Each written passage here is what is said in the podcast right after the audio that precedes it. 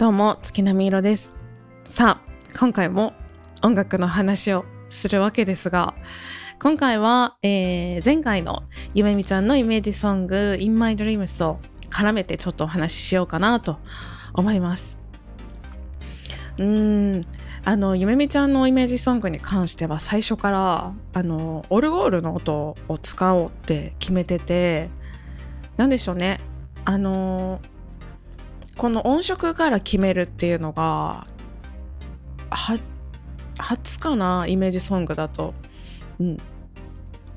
たびたびでもありますね。やっぱそれはどっちかというとこういい音に出会った時にあこの音を生かすような曲を作りたいなと思って作り始める。その音からイメージできる、えー、曲とかを作るっていう感じがまああるとしたらそれぐらいなんですけど。ゆめみちゃんに関してはもうオルゴールってもうバシッと 決まっていて、うん、イメージが固まってて。ただねなんかなかなかいいオルゴールの音がなくて。なくてというかまあ、うん、私が持ってるレパートリーの中にはなくて。ですが今回、えー、いいオルゴールの音に出会えたんですね。でまあその音を中心に、うん、まあその音がピュアな音じゃなだけピュアな音ではやってないというかこのピュアな状態っていうのは音にいろんな変化をあの加えないっていう状態ですね。なんていうのかなエコー、エコーとかもかかってないよっていうような感じですね。うん、そういうピュアな状態でもあのすごくいい音を見つけましてでそれを手に入れてで、まあ、より自分の世界観に合うようにちょっと変化させて、えーまあ、メロディーを奏でてもらったわけですが、うん、やっぱりまあ曲を作る上で大切なことっていうのはたくさんありますけれども音作り、うん、ここは、えー、まあ、こう、DTM をされる方、うん、編曲をする人たち、まあ、バンドなんかでもそうですけど、音作りっていうのは実はむちゃくちゃ、えー、大事ですね。ね、ゆめみちゃんのイメージソングを作りながら、えー、やっぱ音作りって楽しいなっていうのと大切だなっていうのとああすごく大きいなと思いました。うん、効果は絶大で。なのでね、皆さんがギターにせよピアノにせよ、まあ、ちょっといろんな音をね、作ってみたりして、